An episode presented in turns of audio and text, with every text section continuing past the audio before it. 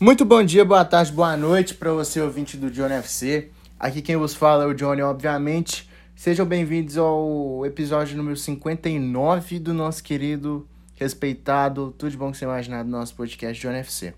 Aquela coisa de sempre, segue a gente no Instagram, Johnny FC Podcast, para você não perder nenhum episódio, porque eu sempre divulgo por lá. Segue a gente no Spotify também, que vai apitar para você quando eu lançar um episódio novo. E mande sugestões de temas e envie para seus amigos também nosso podcast para que a gente possa crescer cada vez mais, tá certo? Negócio é seguinte, final de ano chegando, dia 1 de janeiro chegando, batendo na porta. E o que isso significa no mundo do futebol? A janela de inverno na Europa abre. E hoje eu vou trazer sete, peraí, sete, seis contratações que foram muito caras e que foram uma merda, foram decepcionantes. É, acho que dois jogadores três jogadores, é, quatro jogadores ainda estão no mesmo time. E é isso. Vamos começar pelo jogador número um. Coloquei o Eden Hazard. É, o Real Madrid desembolsou 115 milhões de euros na época. É, na época foi 100 milhões, mas, mas com mais variantes assim de é um bônus. Tipo assim, ah, se o se se, o, se ele ganhar a, a La Liga, que foi o caso que ele ganhou na primeira temporada, vão pagar mais 15 milhões. Aí se concretizou 15 milhões de euros. 115 milhões de euros. É, machucou acho que cinco vezes, uma coisa absurda. Tá gordinho. E jogou 56 vezes, 5 gols e 9 assistências. É, 14 participações a gol em 56 jogos. Não teve um jogo espetacular do Hazard é, desde que chegou ao Real Madrid, infelizmente. E ele nunca devia ter saído do Chelsea. É isso. E hoje seu valor de mercado é de 25 milhões de euros. Que decadência em Hazard. Porra. Segundo nome da lista, aqui, oitava contratação mais cara da história do futebol também. É, o segundo cara que eu vou falar nessa lista é o Antoine Griezmann.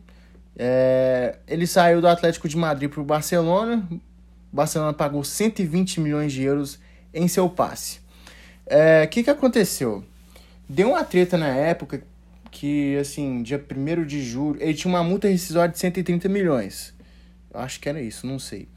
É, eu não vou lembrar agora ele tinha uma multa rescisória. Aí ele e o Barcelona esperaram até dia 1 de julho de 2019 para que eles anunciassem a contratação do francês. Porém, deu um bololô na época, o Barcelona teve que pagar uma multa de 300 euros, tipo, nada a ver. E, assim, o Griezmann, na primeira temporada... Eu dou um desconto na primeira temporada dele, porque ele fez uma função que ele não fazia no Atlético de Madrid, fazia uma função de ponta esquerda. E no Atlético ele jogava mais como um falso 9, um centroavante. Enfim, ele jogou 102 vezes com a camisa do Barcelona, 35 gols e 17 assistências, totalizando mais ou menos é, 52 participações em, em 102 jogos. O que não é bom, mas também não é ruim. Ele não foi tão ruim igual todo mundo achou. Todo mundo acha que ele foi, mas só que ele participou, né, todas as vezes que ele jogou, ele se esforçava, mas pelo valor pago foi uma contratação merda. E seu valor de mercado hoje está avaliado em 50 milhões de euros. E foi para o Atlético de Madrid de empréstimo. Inicialmente o Atlético pagou 10 milhões de euros e caso queira ficar, tem que desembolsar mais 50 ou 40, acho que é 40, para ficar com o Griezmann em definitivo. Em terceiro lugar, eu coloquei a terceira contratação mais cara do futebol, que é o Felipe Coutinho. É, assim, gente, eu acho o Felipe Coutinho um craque, tá? É, eu, eu tenho a camisa autografada por ele, mas eu sou realista. A gente tem que colocar ele aqui na lista. Até rimou. É, o Coutinho é, forçou uma saída pro, pro Barcelona, era o sonho dele. Assim como o Griezmann também forçou, tá? Em 18, 19 ele falou que não ia sair. Aí depois que perdeu para Juventus, ele queria mesmo ir pro Barcelona.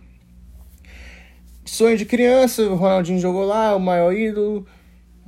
Foi o que passou na cabeça do Coutinho e ele foi pro time Blaugrana. Jogou 106 vezes até o momento que a gente está gravando. Hoje é dia 19 de dezembro de 2021, 10 e meia da noite. Fiquei o dia inteiro fora, por isso que eu tô gravando agora. 106 jogos, 25 gols e 14 assistências. O único momento bom do Coutinho foi quando ele chegou. Quando ele chegou, ele estava jogando muito bem. Aí virou a temporada, pegou a 7, aí começou a jogar mal. E chegou em 2018, no início de 2018. O Barcelona pagou 135 milhões de euros no passe dele. Na temporada 2019-2020, o Bayern pagou 8 milhões de euros pelo empréstimo dele. E se, ele, e se o Bayern quisesse ficar com ele, mais 90. Ele começou muito bem no Bayern, mas depois que o, o Novak, é, Novak alguma coisa, técnico croata, saiu, entrou o... Eu esqueci o nome do técnico da Alemanha agora. Até o final eu vou lembrar, se Deus quiser. É, chegou o novo técnico lá, que era o interino, e sacou o Coutinho, colocou o, Thomas Miller, voltou a jogar bem, o Bayern foi campeão de tudo, ele ficou na reserva, e ele voltou para o Barcelona. E hoje ele tem um valor de mercado de 20 milhões de euros, infelizmente. Eu acho que ele pode, poderia jogar num Leicester da vida, por exemplo, ser protagonista, jogar num time que dispute vaga na Champions League. Eu acho que seria o melhor caminho para o menino culto. Em quarto lugar dessa, colocação, dessa lista, Assim, não tem ordem, tá, gente? Eu só coloquei aqui que tá no meu roteiro. É, o quarto nome que eu coloquei é o Harry Maguire do Manchester United. É, é, o décimo, é a décima terceira contratação mais cara da história do futebol. É, o, gente, o United pagou 87 milhões de euros nessa, nessa lesma. Assim, gente, no Leicester ele foi bem. E na Inglaterra, na Europa, assim, ele era um cara que todo mundo falava, nossa, o Maguire é um ótimo zagueiro e não sei o que, que tem. Na época ele era bom no Leicester, tá?